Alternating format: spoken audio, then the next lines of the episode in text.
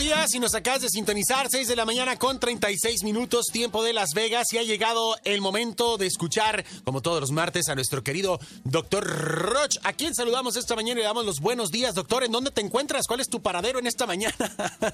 Ay, Dios. Pollo, un saludo a toda la gente linda de allá de Las Vegas, me da mucho gusto. Este, acabo de regresar de Cartagena, nos agarró la semana pasada en un vuelo. Nos agarró el vuelo. y bueno, ya sabes, ¿no? Pero no pasa nada, mi querido Doc. Te extrañamos y pues bueno, este, te agarró ahí en, pleno bueno. No pudimos hacer el enlace la semana pasada, pero aquí estás. El día de hoy nos tienes un tema muy fuerte, doctor, que estoy completamente seguro que nos va, nos va de esas veces como que como cuando te pegas en la en el dedo chiquito de la cama que es es algo así, pero sientes que te sacude todo el cuerpo, ¿no? Entonces... Y, fíjate, quieres justamente no pegarte en el dedo chiquito y es donde te más y te das durísimo, ¿no? Exactamente, Doc. Y además ya te pegaste antier, ¿no? ¿Cuáles son las maneras en las que nosotros, eh, doctor, y, me encantaría que comenzaras con el tema porque vamos a dividirlo en, en varias intervenciones, y que me digas si lo hacemos de manera consciente, inconsciente, automática, por herencia, ¿Cómo nos dedicamos a arruinar nuestra vida teniendo tantas oportunidades para aprovecharla al máximo, doctor? Acabas de dar con la pregunta clave y la pregunta inteligente, Pollo. Porque no estás diciendo, mi mamá me arruinó la vida. No estás diciendo, el gobierno me arruinó la vida. No estás diciendo, la quiebra, la falta de dinero me arruinó la vida. Lo dijiste perfecto. ¿Sí? Esto es una decisión interior. Entonces vamos a empezar. El tema es formas efectivas de cómo arruinar la vida, sin importar si eres joven, si eres eh, guapísima, si eres una, una persona famosa, si eres un hombre exitoso. Y algo muy importante, y por eso me encantó tu pregunta, es que el cerebro no asume esta responsabilidad. Decirle a una persona que fue ella la que se amargó la vida, el cerebro no lo acepta como una verdad. Ok. Porque al cerebro le conviene, le conviene para chantajear a los demás, decir que alguien diferente a él le causó esa pena, ese dolor, esa amargura, esa tristeza, esa situación difícil. Entonces, mucho más fácil para una persona decir que un jefe que la corrió fue el que causó que ella sea amargada, a decir que fue ella, en su mal juicio sobre su jefe, la que se echó a perder la vida porque todos los días recordaba el momento en el que fue despedida. Ok. Entonces, vamos paso por paso. Primer paso. La primera forma de amargarse la vida es con el ruido mental. Ruido mental. Escuchar tu ruido mental y te lo prometo, el destino de seguir oyendo tu ruido mental tiene un destino y ese destino tiene nombre y su nombre es la amargura. Esto es como determinante, porque podría hablar ahorita de cuestiones eh, en términos de actos, en términos de conducta. Eh, la parte del cerebro que decide, que toma decisiones, que asume el compromiso de tomar una decisión, son los lóbulos frontales. Ok. Y esta parte del cerebro ah, puede estar activada o desactivada. Y tiene Ay, es que me choca hablar de tema. A ver, hay una parte que se llama hipocampo, que puede estar grande o pequeña y que envuelve a la amígdala cerebral, que es la que nos hace sentirnos mal, bien o exagerar una emoción.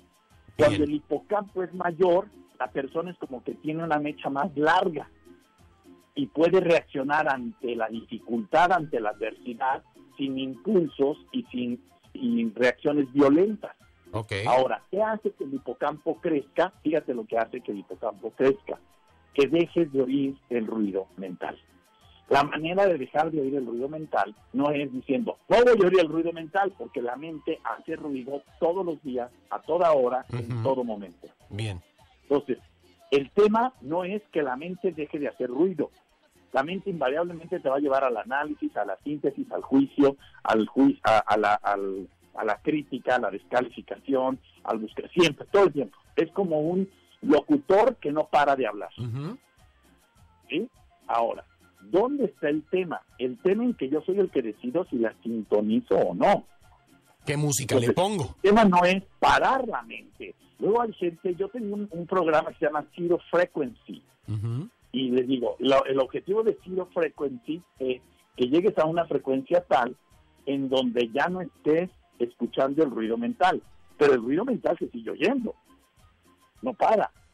Entonces, ¿cuál es la solución? La solución es tener la conciencia, el silencio suficiente para poner tu atención en otro lugar. Ahora, esta decisión de poner tu atención en otro lugar que no sea tu ruido mental, ¿cuál es ese otro lugar? Es la pregunta que todos mis alumnos me dicen. Entonces, ahí te va, quiero expresarla de una manera lo más sencillita posible para que podamos llevarla a cabo de manera práctica todos aquellos que nos están escuchando. Miren, relacionándote bien con todas las personas que tienes enfrente. Lo repito. ¿Cómo salir del ruido mental? Aprendiendo a relacionarte, a hacer un esfuerzo por relacionarte bien con cada persona que la vida te ponga enfrente. Sea gorda, difícil, buena, linda, te caiga bien, te caiga mal. Lo que sí he encontrado es que cuando tú haces algo que te voy a decir que es muy fácil, pollo, muy fácil, muy práctico, y los voy a invitar a todos a que lo hagan, es haz un esfuerzo el día de hoy, nada más el día de hoy, para que veas cómo sales de tu ruido mental y al salir de tu ruido mental sales de la primera prisión que tenemos en la cabeza. Haz un esfuerzo, por el cerebro está atento a las reacciones de la mano y del rostro. El cerebro está y quiere identificar qué está, qué está pasando en tu rostro y eso es lo que está generando. Entonces, cuando tú le sonríes a una persona y a la siguiente la vuelves a sonreír y a la siguiente le vuelves a sonreír, el cerebro dice, este tipo está feliz. Y al sentir y diagnosticar eso, dejas de oír tu ruido mental y segregan una, una hormona en el sistema digestivo que se llama serotonina. La serotonina, el 80-85% de la serotonina del cuerpo la genera el sistema digestivo. Y esa serotonina lo que produce, fíjate qué belleza, lo que produce es el 90% de la felicidad, del componente de felicidad de una conducta humana. Wow. Por eso es que la gente eh, en vez de generar serotonina a partir de buenas relaciones, la trata de generar comiendo cosas. Por eso tenemos obesidad en el mundo. Porque la serotonina, cuando no se segrega por conducta, se segrega por alimentación. El problema es que cuando tú segregas serotonina por alimentación, el efecto es corto. Entonces, como el efecto es corto, tienes que volver a comer para segregar serotonina, si no te sientes más deprimido. Bien. sino te sientes más esclavo de la prisión mental. Entonces, prácticas tan sencillas que la vida y la ciencia nos regalan, no las hacemos, pollo. Entonces, yo mi invitación es a todos los que nos están escuchando, pollo. Si usted está en una situación de precariedad económica, escuche, la precariedad económica es consecuencia de vivir en amargura, es consecuencia de no tener actos de bondad hacia la gente que nos rodea. Y el primer acto de bondad superficial, bobo, sencillito, es sonríe. Prefiero una sonrisa fingida a una jeta natural. es fuerte, pollo, ¿verdad? No, es fuerte, pero me encanta. Creo que va a ser una tarea muy interesante. Eh, la tarea de esta semana en el programa es respetar y creo que esto que nos estás comentando, doctor, y que nos estás puntualizando definitivamente viene a ser una pieza muy importante porque tenemos que respetar ese derecho natural que tenemos de, de ser plenos y de ser felices y respetarnos a nosotros mismos en el sentido de apagar ese ruido mental entonces y cambiarle la frecuencia porque nosotros decidimos qué música, qué, qué, música de fondo le vamos a poner a nuestra película y a veces es puro drama. Entonces, creo que este primer paso está bastante interesante.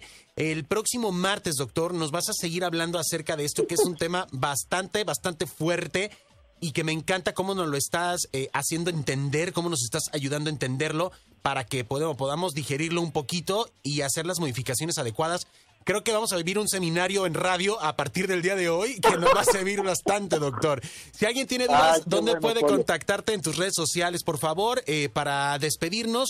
Y bueno, que quede ahí pendiente y prometido que el próximo martes vamos a continuar con este tema que está súper interesante. Y decidimos justamente antes del aire hacer esto para no cortar los puntos, porque cada punto que voy a ir tocando va a estar suelto, ¿no? Bueno, mis redes son www.drroch.mx. Eh, en las redes sociales, en LinkedIn, en Twitter, en Instagram, en, YouTube y en Facebook, es DR Roch Oficial. Y los invito porque los libros, los DVDs, los pueden encontrar tanto en www.drroch.mx como en amazon.com y como en barnesanoble.com. Me parece en Estados Unidos los pueden pedir allá en, las, principales redes eh, eh, de, internet que venden este tipo de material. Ahí están mis materiales, los libros, los DVDs, los audios.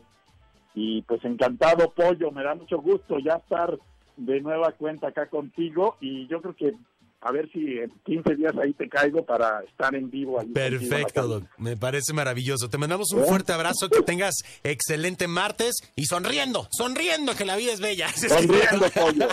Gracias, doctor. Te mandamos un abrazo. Un abrazo. Saludos a toda la gente linda. Gracias, te queremos, Doc. Bye, bye. Ahí está el doctor Roch. A sonreír, mi gente. Ya lo dijo el Doc, ¿ok? Así es que, bueno, qué interesante. Va a estar buenísimo para que no se pierdan todas estas partes eh, que eh, el doctor Roch va a estar abordando con nosotros aquí en el programa, ¿ok?